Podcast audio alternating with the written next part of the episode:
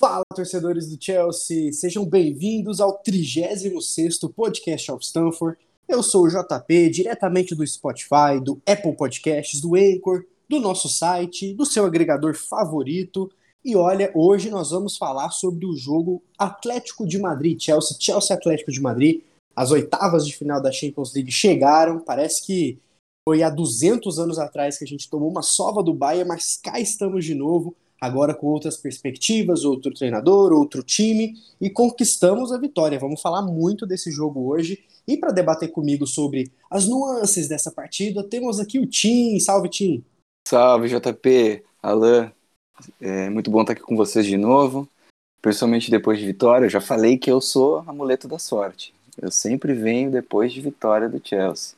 Então, vocês já sabem, tem que me chamar sempre que daí a gente vai para as cabeças. Não tem erro. Quero só ver, hein? Quero só ver se vamos manter essa sequência. E o Alan tá com a gente também. Salve, Alan, beleza? Salve, salve, JP, Tim. Um abraço a todo mundo que nos acompanha aqui no Podcast of Stanford. Vitória, vitória em noite de Champions, importante, gol de bicicleta de rua. É, muita coisa para comentar. Sequência vindo aí também antes do jogo de volta. Então, tem muito assunto bom. Vamos lá. Maravilha. Antes da gente começar, né, galera, sempre fazer aquele convite para vocês acessarem nossas redes. Você encontra a gente no YouTube, no Twitter, no Instagram, no Blues of Stanford e também, obviamente, no nosso site bluesofstanford.com.br. A gente está preparando bastante coisa para vocês nos próximos dias. E também, para vocês que não sabem, a gente está começando a resenhar ali no Clubhouse, hein? Ali no Clubhouse, a gente já assistiu um jogo juntos ali contra o Atlético, uma resenha muito boa, o pessoal chegou junto. Então fiquem ligados ali no nosso Twitter, a gente vai sempre convidar vocês para bater um papo ao vivaço com a gente durante as partidas.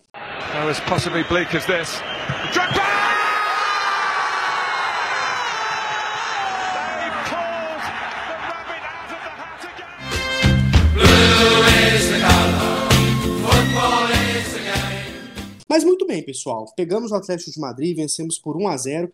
Antes a gente começar a falar algumas coisas que eu sei que é, a gente vai ter bastante opinião, algumas diferentes, outras que são óbvias, mas eu queria passar o time para a gente começar a, a, debater sobre o que foi o jogo. O Chelsea entrou em campo naquele 3-4-1-2, né? Com Mendy, Rudiger, Christensen, Aspelicueta, Marcos Alonso, Kovacic, Jorginho, Hudson Odoi, Mount, Werner e Giroud. É, eu entendo que o Tuchel ele sabia que o Atlético ia dar a bola para o Chelsea, então ele quis tentar atacar com um volume de jogo que o Mount proporciona, junto com o Odói e o Alonso mais uma vez de ala, e parece que deu certo, né? Jorginho teve liberdade para jogar, e isso mostra que ele tem uma, um déficit ali de criação muito grande, porque ele poderia ter armado muita situação que ele não conseguiu, mas ele teve liberdade. E a defesa foi muito sólida, tirando um sustinho ali do Mendy no início com a perna, a gente não passou tanta raiva, né, Alan? O que, que você acha ali? Você assistiu o jogo tenso? Quais foram suas perspectivas sobre o time e sobre a partida em si? Bom, eu posso dizer que eu estava bem nervoso, é, não, não escondo isso né, em momento nenhum, é, mas imaginava de fato um Atlético muito retraído e era possível ver o Atlético marcando com uma linha de seis atrás, né, era algo que eu me lembro do, do Chelsea fazendo isso, mas era contra o Barcelona numa semifinal de Champions, né, não é, na primeira partida das, das oitavas, eu não, não imaginava que, que o Atlético fosse abrir tanto mão de jogar como, como fez né, o, o, time do Simeone. E de, concordo com você em relação ao Jorginho, eu acho que poderia ter aproveitado mais né, a posse de bola. O Chelsea teve 64% de posse de bola, mais ou menos, e muitas das jogadas, é, naturalmente, né, passavam pelo pé, pelos pés do, do Jorginho, às vezes do Kovacic também, e o Jorginho, eu achei que teve mais dificuldade de de dar sequências às jogadas, principalmente as ofensivas, mas ainda assim eu não acho que tenha feito uma, uma partida de todo ruim. É, a defesa foi realmente soberana. É importante a gente destacar que o Atlético, quando atacava, atacava com pouca gente, sim, é verdade. Era principalmente com o João Félix e, e, e Luiz Soares. Mas ainda assim, isso não desmerece o fato de que Rudiger, Christensen e Aspilicueta se portaram realmente como é, verdadeiras rochas lá atrás e foram muito importantes para o equilíbrio da equipe. Acho que em algum momento o Tuchel poderia ter aberto mão do esquema com três zagueiros para tentar um pouquinho mais de, de, ofensividade. Não havia necessidade né, de, de estar com a defesa tão posicionada ali, já que o Atlético é, não oferecia perigo, não ofereceu perigo durante o jogo, mas a gente sabe que o time de Simeone sabe atacar, sabe contra-atacar muito bem, e eu acho que no, no geral 1 a 0 foi um resultado justo, o Chelsea criou realmente muito mais oportunidades, teve muito mais volume, é, leva uma vantagem pequena, mas importante para a partida de volta em Stamford Bridge. E continuando sobre números, né, eu acho interessante a gente falar sobre alguns. O Chelsea ele deu, ele deu cinco chutes a gol contra zero do Atlético. O Atlético de fato não ameaçou o Chelsea. E eu até queria ver se o Tim concorda, porque estão falando que o Rudiger chegou pesado em casa, né? Foi tirar a chave, a carteira e o Soares do bolso ali, né? porque assim, eu, eu particularmente achei uma partida monstruosa do Rudiger. É, tô pagando língua com o Christensen jogando no meio, bem protegidinho, tá bem. O Tristensen, que a gente costuma falar, eu odeio ele, mas eu não posso deixar de mencionar. Não, não posso, cara, porque ele tá muito bem de fato. O Asp, eu acho que ele tá como um fusquinha meio velho, mas que quando precisa arrancar, arranca. Ou seja, a gente ainda confia no capitão. O que, que você achou dessa linha defensiva, Tim? A gente bateu muito papo sobre isso no, no Clubhouse, né? Pois é, é, a gente, quando a, com a chegada do Tuchel, a gente tinha aquela, aquela visão dele ser o tal do camaleão tático, né? E até agora a gente tem visto ele variar muito pouco o jogo dele. E aí, antes dessa partida, se falava muito sobre ele mudar esquema e eu, eu achava muito pouco provável que ele fosse fazer isso num jogo tão importante, né? É, ele, apesar de toda essa fama, ele é um cara extremamente pragmático, ligado ao detalhe. Ele não ia tentar modificar muito o seu time numa partida em que o detalhe ia ser tão decisivo, né? Ele ia pegar um conjunto que está bem encaixado e arrumar o que, que ele achava de, de necessários, pequenas coisas para aquele, aquele jogo. Acho que. Então não me surpreendeu ele entrar com esses três. Na ausência do, do Thiago Silva, faz bastante sentido essa ser a defesa dele, né? Visto que a gente vai observar o time do Tuchel, quando ele tem, tem a bola, os jogadores de defesa eles vão lá para meia lua. O time ele vai todo para cima e todo para baixo. Ele se movimenta em bloco, né? E nesse sentido, tu ter jogadores que estão adaptados a fazer isso, jogadores de defesa adaptados para isso é essencial. A gente não pode pedir que o Zuma faça isso, ele não sabe. A gente sabe bem que nessa linha de três e nessa questão de progressão e de atacar muito o campo do adversário não é não é um ponto forte dele. Ele não é um zagueiro veloz, então é difícil, ele é aquele zagueiro clássico, né? Um zagueiro meio cabeça de área mesmo, aquele cara que, que afasta a bola. Então dificilmente ele ia jogar. Só que, claro, a gente fica um pouco assustado, né? Quando vê Christensen Rudiger. A gente lembra do Barcelona e de como esse time uh, várias vezes fracassou numa, numa rodada decisiva de Champions League, a dificuldade até mental dos jogadores de lidar com esses jogos tão grandes, quando algo dava errado. E no fim, o nosso grande trunfo é que nada deu errado, né? O time eh, foi superior durante o jogo e acabou conseguindo confirmar essa superioridade com aquele golaço do Giroud. Então a gente ainda não sabe se eles, se eles são capazes de, de aguentar um tranco, se tomarem um gol, se é, não pode acontecer a mesma coisa que aconteceu alguns anos atrás. Mas que é fato que ficou bem, bem mais. Ficamos bem mais confiantes com, com o equilíbrio mental dessa defesa, ficamos. Eu, pelo menos, fiquei muito. É, a gente via a postura deles em campo muito diferente do que eu esperava ver desses mesmos jogadores há, há um ano ou dois atrás. Então, dá para se ver uma evolução. E aí a gente entra naquele ponto que a gente pode não gostar muito deles, eu realmente acho que tecnicamente não são os melhores, mas a gente tem que admitir a evolução, né? Tem que admitir que o momento é, é, é bom. Inclusive, eu queria até trazer uma crítica, porque eu vi muito debate, né, na Chelsea TT ali, de pessoas muito indignadas, né, do time que perdeu pro Barcelona naquele jogo, né, do que tinha que o Christensen cruzou a bola errada, Courtois tomando debaixo das pernas, William isolando. É praticamente o mesmo time que jogou contra o Atlético. Mas eu acho o seguinte, não sei se vocês concordam comigo, vou passar a bola para vocês. Mas eu acho que é algo situacional.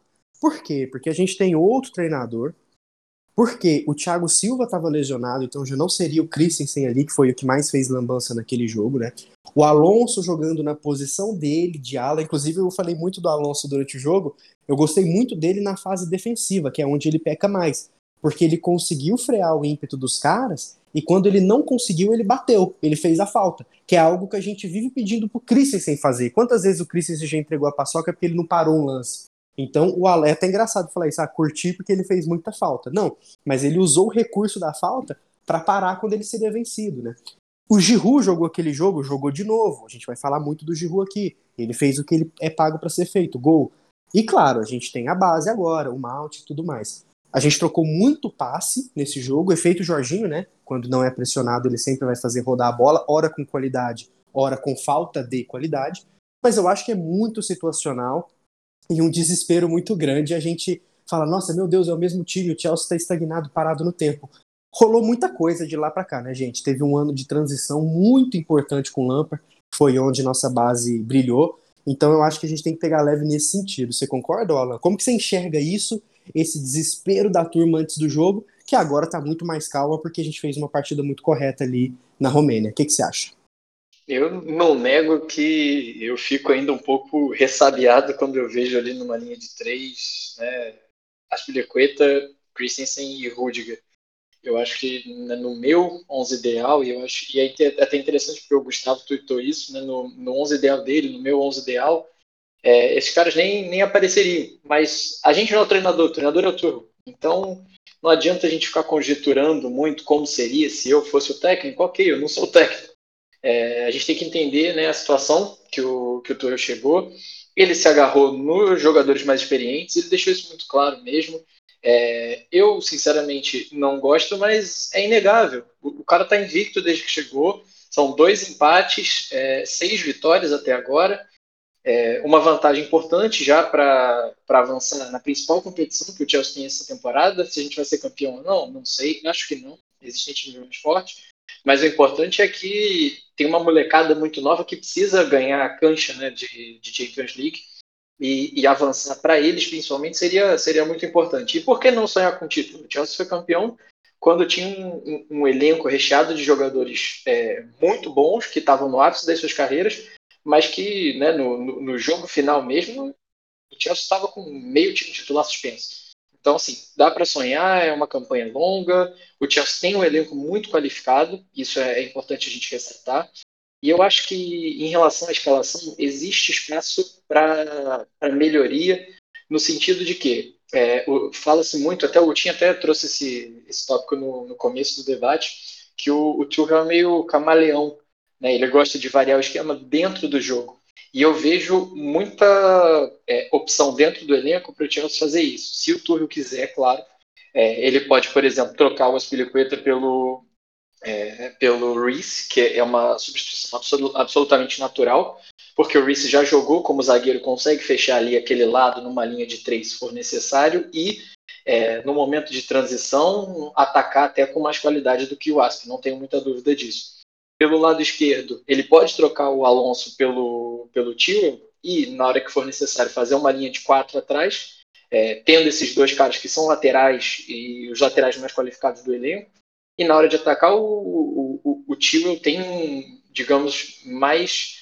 Não é nem dificuldade, né? Mas o Alonso ataca melhor do que ele, e até por isso que tem sido titular nesse momento. Mas eu enxergo ainda espaço para mudança é, nesse elenco. Então, o que falta, na minha visão, é tempo para treinar e o Tuchel chegou querendo ganhar vestiário. Né? Isso aí está muito claro. Então ele, querendo ou não, agrada um pouco mais os jogadores mais cascudos do elenco e vai dando chance né, aos jovens, às vezes até no morde a sopra, como tem feito é, com o Abraham, como foi com o Odoi também, né, no, é, no jogo contra o, contra o Southampton, que ele colocou o Odoi e depois tirou, uma jogada ali meio é, até complicada, mas deu a titularidade novamente para o Odói contra o Atlético de Madrid e o Odói foi né, importantíssimo, como tem sido na maior parte dos jogos, nessa nova função dele de ala.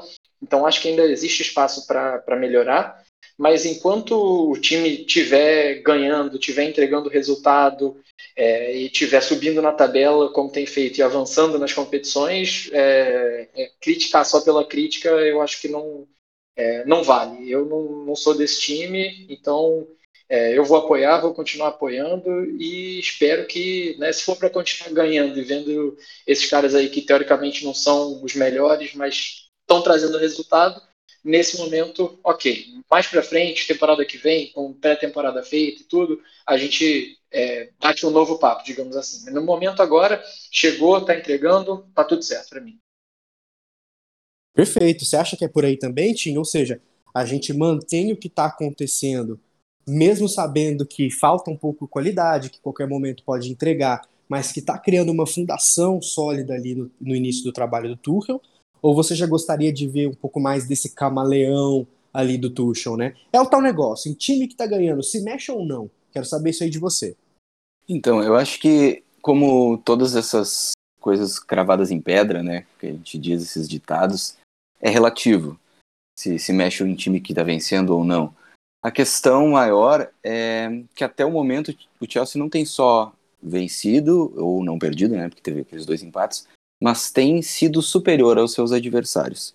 A gente não tem encantado, longe disso, o time não tem, não é como um Manchester City que simplesmente domina todas as ações e vence como se o adversário mal existisse, mas o Chelsea tem sido a equipe mais dominante. A gente vai olhar esses oito jogos.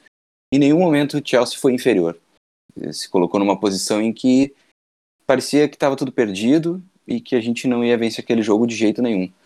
Então, o time tem tem criado corpo, tem criado casca, tem se tornado uma equipe, né?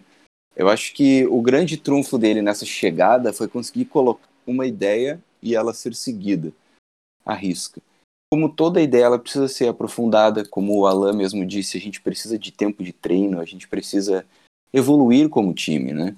A gente vai olhar os trabalhos mais famosos aí, inclusive do Klopp passando por um, um problema, mas os, os, trabalhos mais famosos atuais do Guardiola e do Klopp são trabalhos de anos em que eles puderam desenvolver suas ideias, com várias pré-temporadas. Então, uma, pelo menos, seria importante para a evolução do trabalho dele. De momento, acho pouco provável que ele vá que ele vá mexer assim, a não ser que a coisa comece a não dar muito certo. Então, esses próximos jogos são bem importantes, né? A gente tem aí confrontos cabais, eu diria, para decidir a nossa temporada, ver se o Chelsea realmente para o top 4 e fica, se nós vamos poder sonhar com algo a mais na Champions League. Não vai ser legal de ver como o time vai se comportar. É, a gente ainda não enfrentou nenhum adversário que propõe o jogo, né? É, eu falei agora que o Chelsea dominou as partidas, mas até agora também os adversários acabaram um pouco se deixando dominar também, né? Muitos entraram com uma estratégia de, de tentar dar a bola ao Chelsea, porque o Chelsea normalmente é, sofria com esterilidade quando tinha a bola. E tem falhado. Eu espero um time que proponha um pouco contra o Chelsea para ver como o Tuchel se comporta. Como é que é o Chelsea sendo atacado, um time que controla o jogo também, tanto quanto ele? Qual vai ser a estratégia, né? Aí a gente pode ver talvez um pouco do que o Alan falou, de talvez um Rhys James, talvez o Tewell, jogadores que conseguem é, trazer a bola lá de trás com mais qualidade. Vamos ver. Jogadores que defendem bem e atacam bem. Eu tô, tô bem curioso. Tomara que a gente que a gente siga aí um time organizado, como tem sido, e que na hora em que as coisas não derem tão certo, que o Tuchel encontre as soluções que a gente espera. Perfeito. Inclusive, isso vai rolar, viu? A gente vai passar para vocês a agenda do Chelsea nos próximos jogos. A gente vai ter muitos desafios ali. Mas falando de ataque, eu quero. A gente ainda vai falar do acalmem-se que vai rolar uns lalalala de rua aí. Mas antes eu queria trazer dois pontos aqui para o debate, que é o seguinte. Tem dois jogadores que eu gostaria de falar sobre essa partida ali no Atlético que eu acho que vale o debate. O primeiro deles é o Mount. O Mason Mount, que é o craque da temporada do Chelsea, eu acho que já poderia dar o prêmio para ele agora, mas enfim. Na, na minha visão, ele não começou muito bem, mas a capacidade de resiliência dele depois de ter sido amarelado com um minuto e conseguir encontrar seu volume de jogo no ataque é muito admirável. Eu acho que ele foi um pilar muito importante. Eu quero muito ver como o Chelsea vai jogar sem ele na partida de volta. E outro jogador que eu quero falar é o Timo Werner, que talvez a gente esteja mudando nossa mentalidade de esperar dele um target man, um cara que faz gol, para um cara tático que dá muito volume, não só para ele, como para o time. Ele está sendo um jogador muito de time, que a gente não esperava. Eu sinceramente esperava que ele ia chegar metendo bola para dentro. Mas então tá rolando essas mudanças, né? E eu queria saber de vocês. o Mount como um jogador maduro, world class que ele está se virando, que é capaz de sair de adversidade e de um primeiro tempo não tão legal para crescer absurdamente no segundo. E o Timo Werner, a gente pode se dizer que está se reinventando, talvez. Será que é o Tuchel que está arrumando ele? Ou será que é falta de confiança e ele está simplesmente com medo? Enfim, eu queria entender de vocês o que, que vocês acham. Na minha opinião, o Mount já é um jogadoraço e o Werner está começando a entender que o papel dele pode ser que seja outro ali. É, como você enxerga isso? Vou começar com o Tim, depois o Alan já emenda a opinião dele lá. O que, vocês acham aí desses dois craques aí do Chelsea? Começando pelo Mount, que não, eu sou do teu time também, JP. Para mim, melhor jogador da temporada e pode entrar já, independente do que acontecer a partir de agora, porque consistência total. É, ele foi é um caso que me chamou bastante atenção, deixou muito triste, inclusive esse cartão amarelo bem no começo, porque antes do jogo ele, ele falou mais uma vez algo muito parecido com o que ele disse na eliminação do Chelsea contra o Bayern, né? Que para ele foi uma, um aprendizado aquele jogo e o aquilo era importante para entender o nível que ele precisava alcançar como jogador de futebol, né? Ver o Bayern jogar. E eu queria ver ele de novo numa situação como essa, porque embora a gente que está mais antenado soubesse que o Atlético estava um pouco claudicante ali, tinha, tinha tido algumas partidas ruins, muita gente falava que o Atlético era um dos melhores times do momento, antes da gente jogar. E ele fez assim um começo bem bem fraco, como tu falou, mas não é a primeira vez que a gente vê isso também, ele começar a partida meio parece que está no 110 e aí de repente ele voltar para o ritmo que a gente está acostumado. E o ritmo do Mount atualmente ele é tão bom e é tão frenético que a gente nem se impressiona, né? Aí quando a gente vê ele num dia um pouco assim, a gente fica, o que está acontecendo com o Mount? E aí logo, logo ele volta ao normal. Ele é muito, muito equilibrado e muito consciente. É, é o jogador que, para mim, com a idade que tá, é impressionante ver ele jogar assim com essa regularidade. Espero muito que a gente passe o Atlético de Madrid para poder ver ele aí também na próxima fase, porque ele merece essa experiência, como, como tu tinha comentado. Merece jogar. Questão do Werner, não sei, uh, a gente vê, hoje saiu um mapa de calor dele com o Tuchel, né? Igual ao que tinha com o Lampard. E, assim, aí, tu, aí o pessoal vem dizer, ah, porque ele era muito perseguido uh, e agora não estão mais perseguindo.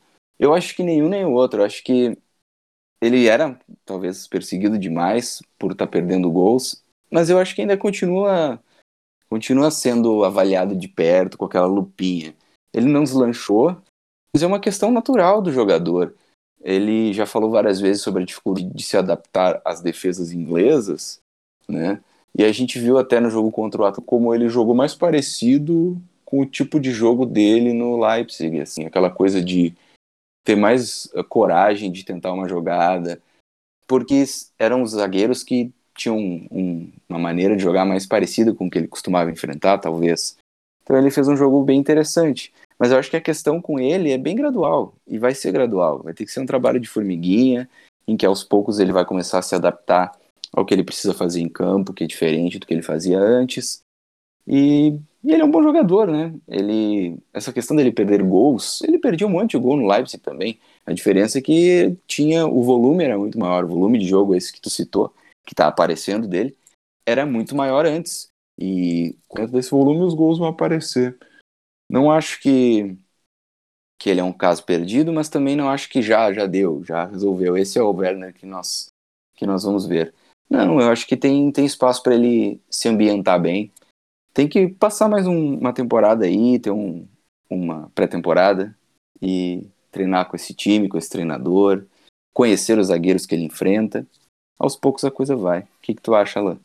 Eu concordo, eu concordo. Eu vou começar até pegando o fio da meada aí do, do Werner, é, a gente sabe que se adaptar à Premier League não é, não é exatamente fácil.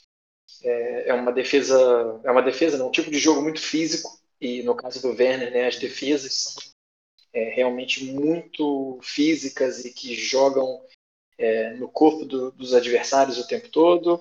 É, eu acho que ele talvez não tivesse tão acostumado com esse tipo de, de marcação, digamos assim, na, na Bundesliga. Mas é, eu acho que está dentro do, do esperado. Ele começou bem, caiu, né, é, é, absolutamente natural. O Havertz começou bem, é ainda mais jovem do que ele, caiu também, se lesionou, teve Covid.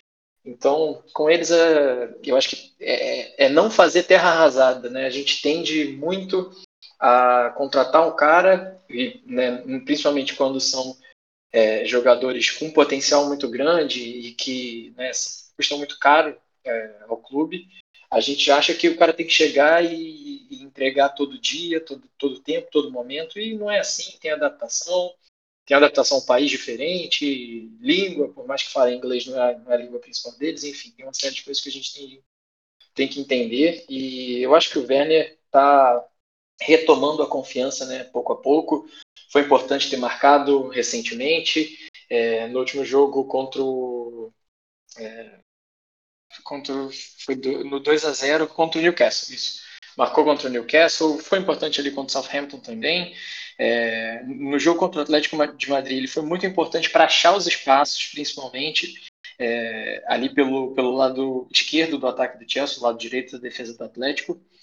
E eu acho que é, é esperar que ele continue crescendo, é, talvez ter ali alguma rotação de elenco, é, dar um certo descanso para ele também, já que vem jogando todas as partidas e com naturalidade eu acho que a, a bola volta a entrar.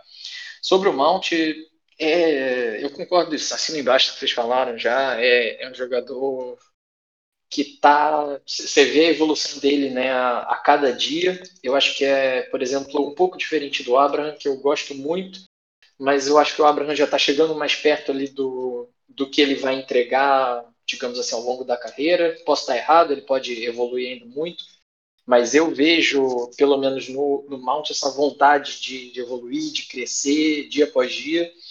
E ele é seguramente o melhor jogador do Chelsea, ele dita o ritmo do Chelsea. É, se ele não está num bom dia, o Chelsea não faz um bom jogo. Se ele está num bom dia, o Chelsea faz um bom jogo. E a gente tem quatro jogos de Premier League é, aí pela frente, quatro desafios que é, dos quais três são muito complicados, né? Tem United, Liverpool e Everton na sequência, depois vem o Leeds antes de encarar o Atlético de novo. E nesses jogos aí, eu acho que seria até interessante a gente ver um pouquinho menos do, do Mason Mount, para que o Tuchel possa encontrar é, a substituição ideal para ele. Como é que ele vai, vai fazer isso? É, não sei. É, ele tem aí ali pelo menos três jogadores brigando pela, por aquela posição: o Havertz, o, Ziyech e o Pulisic. E ele pode ainda fazer alterações no esquema. A gente não sabe, né, o que que, que, que passa na cabeça dele. Mas são muitas as opções que ele tem. O elenco numeroso ajuda por isso. Então, é, tem quatro jogos aí para achar é, essa solução. Para o lugar do Jorginho, que também está tá suspenso, o Kanté para mim é meio natural a entrada dele. Mas o Mount vai ser, achando o substituto do Mount vai ser a maior, maior desafio para mim do Tuchel nesses, nesses próximos quatro jogos. Perfeito, perfeito. Acho que para a gente finalizar essa análise do que foi a partida contra o Atlético ali, principalmente na parte tática, todo mundo pode concordar que a escalação, o time e o jeito de jogar foi super coerente, né? Muito se falou na transmissão, eu me lembro bem, né? Que falaram o seguinte: Zias, Havertz, Pulisic no banco, o Tuchel tá louco? Onde que ele tá na cabeça? Mas aí falta um pouquinho de carinho na análise e um pouquinho de acompanhar o Chelsea, né? Vocês colocariam Havertz, Pulisic e Ziyech como titulares hoje? Ninguém colocaria. Porque lesões, ritmo faltando, entrando mal, eles hoje não são titulares, embora seja lindo ler esses três nomes num time titular rendendo, né? Ainda aposto muito nisso. Mas foi totalmente coerente. Podemos dizer que o Tuchel deu um nó tático no Simeone. o Tuchel venceu o Simeone bem porque conseguiu frear é, o mínimo de ímpeto que tinha. O Simeone de fato não quis jogar futebol e o Tuchel não tem nada a ver com isso. Montou um time para se proteger, o fez e ganhou com o gol dele. Lá, lá, lá, lá, lá, Giroud. Um abraço pro Genê, que é o que é o cantor oficial da musiquinha. E amigos, não tem como, né? É, e aí, como, como, explica? Como explica? O Giroud é o que o Tim falou no Clubhouse. É um suco de Giroud na nossa cara. Porque ele pode não fazer nada, mas do nada vem um, uma voadora giratória, um escorpião inverso uma bike, uma bike com uma perna, um gol de cabeça de costas, dando cinco cambalhota. O Giroud é isso, né, gente? Não vinha fazendo boa partida. Giroud, a gente tava pedindo, tira o Giroud, tá na hora. Eu tava pedindo, até tuitei depois. Ainda bem que eu não sou treinador, porque se tem uma camisa que cala a boca dos outros e queima a língua, é 9, no caso é 18, né? O Giroud é dois camisa 9 pelos gols que ele faz. Então, todo mundo tiraria o Giroud, porque não funcionou mais uma vez. O Tuchel, ele quer usar um 9, mas não tá funcionando. Mas funcionou, hein? Uma pena que o VAR teve que se meter ali, fez bem, inclusive, para tirar, para deixar o vídeo do gol mais feio, por causa que freou a comemoração. Mas, meus amigos, olhe Giroud. Como vocês explicam aquele golaço que venceu e venceu muito o Oblak? Quer começar, Lá? Vamos, vamos, vamos. É, é, eu, vou, eu vou até começar por, um, por uma polêmica, meio vazia, mas polêmica, é, que eu coloquei né, no, no texto que saiu lá no, no blog, para a galera que quiser dar uma olhada lá. Fiz uma resenha rápida sobre o, é, sobre o jogo. E eu falei que é, o, o, o Tuchel usou a, a, a, a, desculpa, digamos assim, né, de que o, o Odoi, naquele jogo contra o, contra o Southampton, não estava é, não estava satisfeito com a entrega do Odoi em campo, com a energia dele. Ele, em outras partidas, tirou o Abraham no, no intervalo. E né, eu, eu coloquei lá, né, se, se, essa justificativa for realmente válida, será que o Tuchel estava satisfeito com o fraco primeiro tempo que a gente viu de alguns jogadores, e do Giroud, inclusive? Né, o Giroud, é, no primeiro tempo, brigou ali com a defesa do Atlético, como a gente mencionou mais cedo, o Atlético chegou a ter seis jogadores marcando dentro da área, então ele brigou ali, né, contra, quando toda vez que a bola chegava para ele, ele estava é, rodeado de gente. Mas é, é, como o João acabou de falar, o centroavante ele existe para queimar a língua de quem fala mal dele. Então o cara vai lá e mete um gol de bicicleta, você vai falar o que depois disso? O cara ganhou o jogo para você, né? E tá lá, te garantiu a vantagem pro, é, pro jogo de volta, garantiu o gol que você fez fora de casa. É, eu só acho que nesse, nesse, nesse sentido faltou só um pouquinho de coerência ao Tuchel, porque é, é, nessa, nessa, nessa explicação ele acaba né, se perdendo em outros momentos. Mas, assim, concordo que se ele acha que tem que tirar alguém, ele tem que tirar alguém, não interessa a hora que ele botou. Se ele botou e o cara tem que sair 10 minutos depois, ok. Ele é o treinador e ele que né, lide com, com o elenco que ele tem lá. Mas o Giroud tem sido um cara extremamente importante. Ele se tornou, né, é, entrou no hall aí dos principais artilheiros do Chelsea em competições europeias e a gente não pode esquecer da brilhante campanha da Europa League que ele fez em 2018-19. Foi o artilheiro daquela, daquela edição. Nessa atual Champions League já são seis gols. É, tem sido cada vez mais importante. É um cara que não consegue jogar todos os jogos, e, isso é até importante também, né? Porque às vezes a gente escuta e lê muita coisa sobre o Abraham, que o Abraham está meio insatisfeito e tudo mais, mas ele precisa entender o papel dele para a equipe, né? E, e, que ele pode ser importante não jogando todos os jogos, como é o caso do Giroud, como é o caso do Thiago Silva, que já são jogadores mais veteranos, mas que podem mostrar isso é, para essa molecada mais nova, digamos assim. E, cara, é sem palavras pro Giroud, tá tá, tá mostrando novamente por que, que o Chelsea pode confiar nele e por que, que já estão falando, né, inclusive, em renovar é, o seu contrato por mais uma temporada, ele que já está ali na casa dos 34 anos, mas é isso, fez por merecer, eu acho que se, se, a, é, se a direção acha que ele pode continuar rendendo, vamos lá, mais um ano para ele e que seja, que ajude também, né, a, aos mais novos que vão subindo, é, eu não tenho nem. É até complicado fala, fazer alguma análise desse gol, né? É um absurdo. E a gente falava logo no comecinho lá da, do nosso bate-papo no Clubhouse sobre essa questão de não tem como escalar Ziyech, Pulisic, Havertz como titulares agora. E aí logo ao fim do primeiro tempo a gente já comentava, ah, mas o, na posição de centroavante, talvez o Havertz possa entrar para fazer uma coisa diferente, porque ele pode não estar tá na rotação ainda da, da, Premier League nem do time, mas ele é um cara que tem muito bom controle de bola, ele tem, ele sabe se posicionar muito bem, ele finaliza bem. Talvez ele possa ser uma opção porque o Giroud vinha mal, né? O Giroud estava sofrendo no primeiro tempo. Dificuldades para se livrar ali das marcações, dificuldade para conseguir uma tabela, coisas que ele faz muito bem, como o JP salientou lá na nossa conversa, como aquele 1-2 ou, ou proteger a bola, ele não estava conseguindo, né? E aí veio o Giroud, né, cara? Como sempre, surpreendente e e aí para e pensa, ok, podia ter trocado, podia ter trocado, mas será quem será que faria aquele gol? Eu não sei. Tem mais alguém no elenco do Chelsea que faria aquele gol, tiraria aquele gol da cartola? É difícil. Eu acho que só o Giroud mesmo. E aí a estrela, né? Teve estrela o treinador em manter ele. Eu achava que o Giroud nem seria o titular. Num, num programa que eu faço semanal me perguntaram isso, quem seria o centroavante titular. E eu apostei no Abraham porque o Abraham tinha jogado até mesmo depois daquela pancada que ele tomou, né? Ele tava com dores e ainda assim o Tuchel botou ele para jogar. E eu achava que o Tuchel tinha meio que achado no Abraham a melhor opção. E aí ele veio com uma surpresa e a surpresa surpresa deu frutos. É uma loucura isso, mas a gente não conhece o dia a dia lá, né? A gente não sabe bem como funcionam os trabalhos do treinador, ainda mais num período de pandemia em que ninguém consegue nem chegar perto de observar isso, mas ele teve estrela.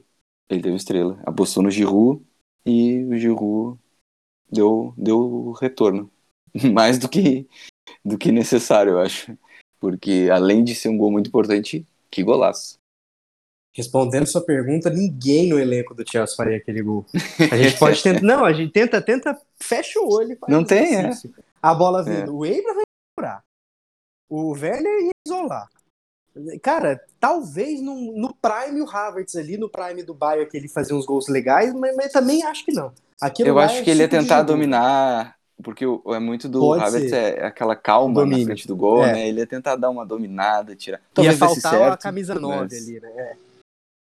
Não, eu acho que esse gol é, é, era do Giroud e não, não tinha como, né? A bola desviou no Hermoso, desviou não, né? O Hermoso tocou para trás totalmente, não teve nada do Mount ali. O VAR atuou deu uma freada na comemoração, mas rolou. A gente conseguiu fazer esse gol e trouxemos a, né, como se diz, uma vitória, uma vantagem bacana, não é definitiva, mas o jogo da volta vai ser Stamford Bridge.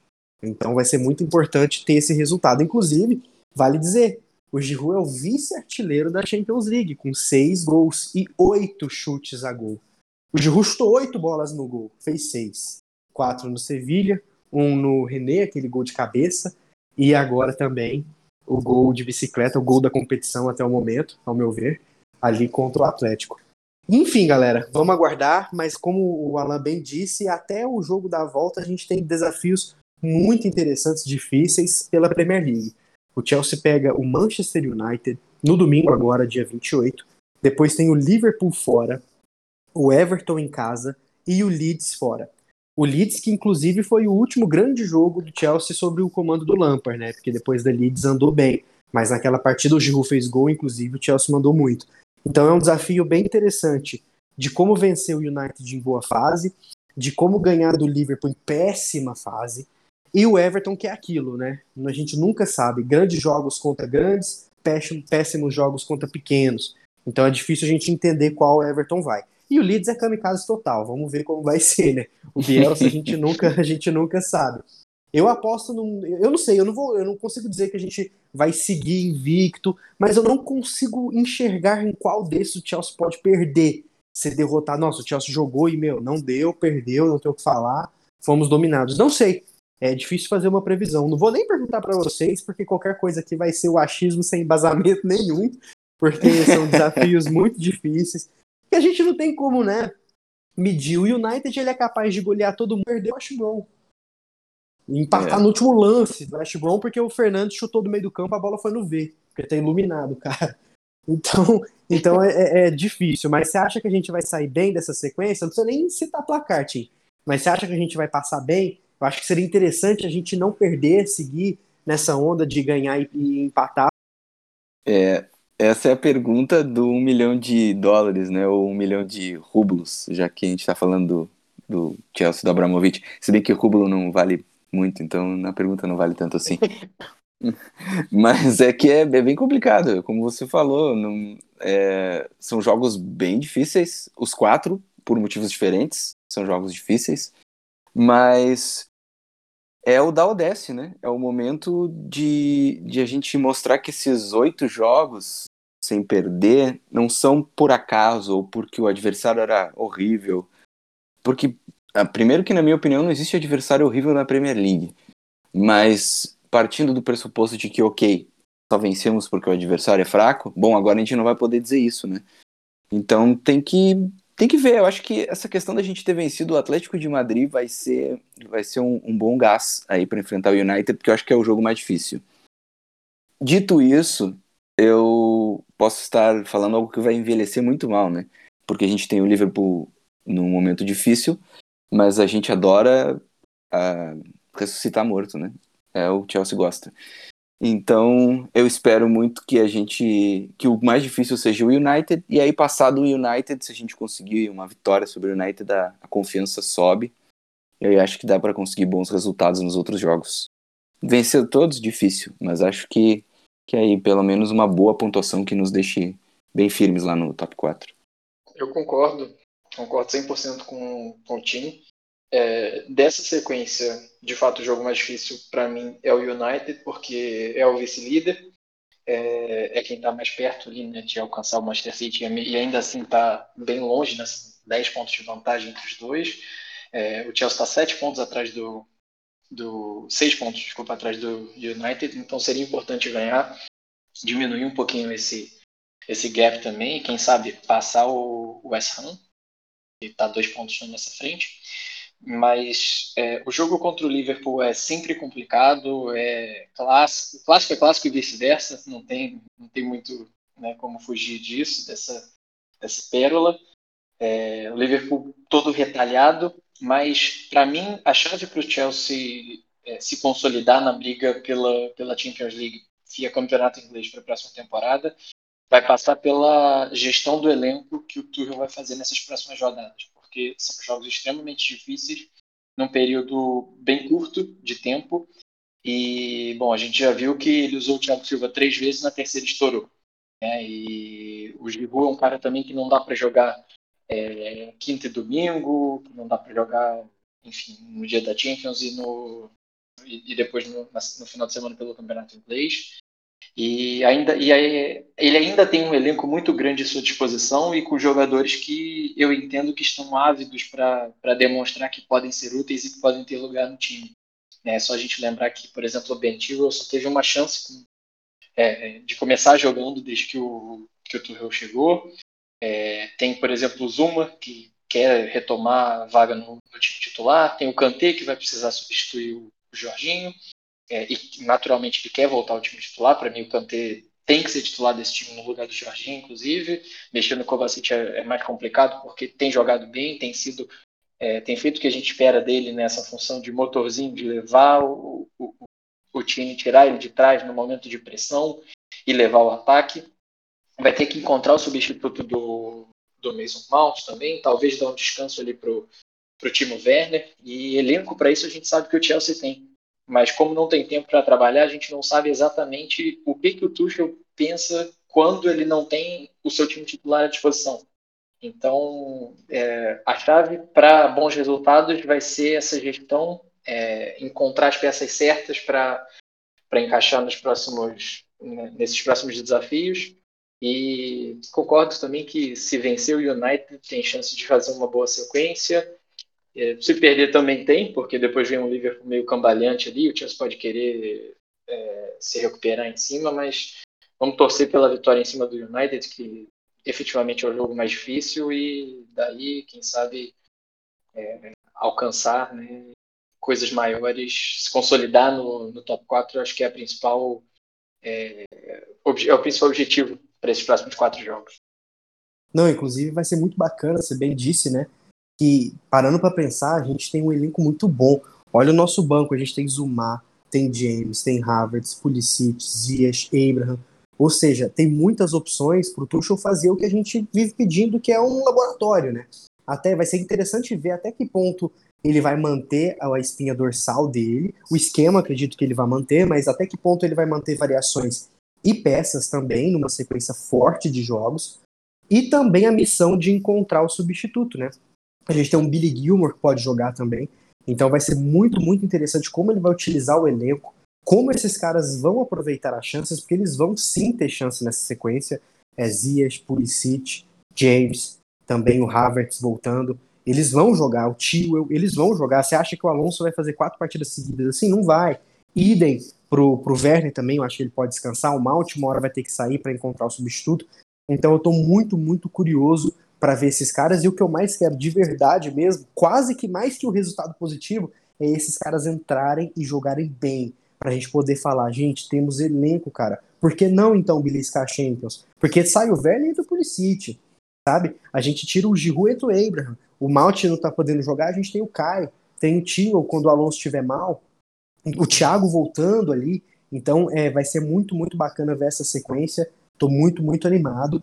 E é isso. Queria agradecer vocês pelo papo. Acho que deu pra gente falar bem do que foi esse jogo. Todo mundo foi dormir feliz naquele dia.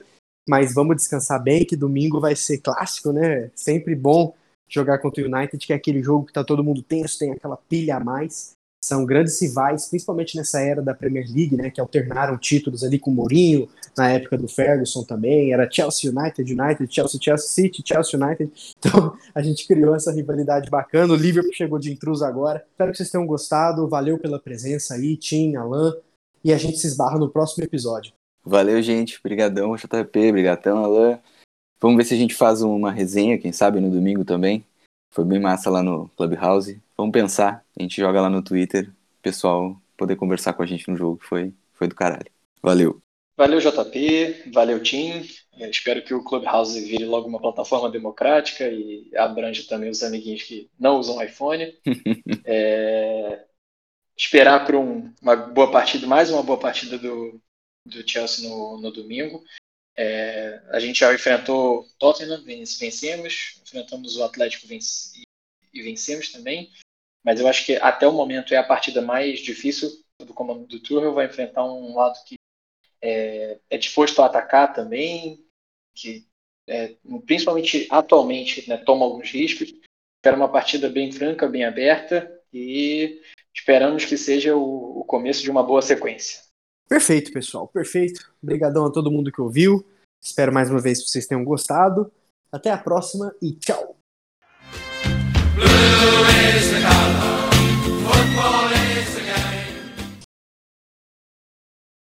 O JB tava falando do, do Gilmore, né? Falou do Gilmore. Aí eu lembrei do Clubhouse lá, a hora que o moleque começou a aquecer, lembra? A galera ficou louca. Nossa, o pessoal tipo, achando que. Oh, meu Deus do céu, ele vai botar o Gilmore, ele é louco. Não, e a gente até comentou, falou, meu, qual, qual a chance de botar o cara? Menor possibilidade. É, mas ia ser muito doido. O pessoal ia surtar.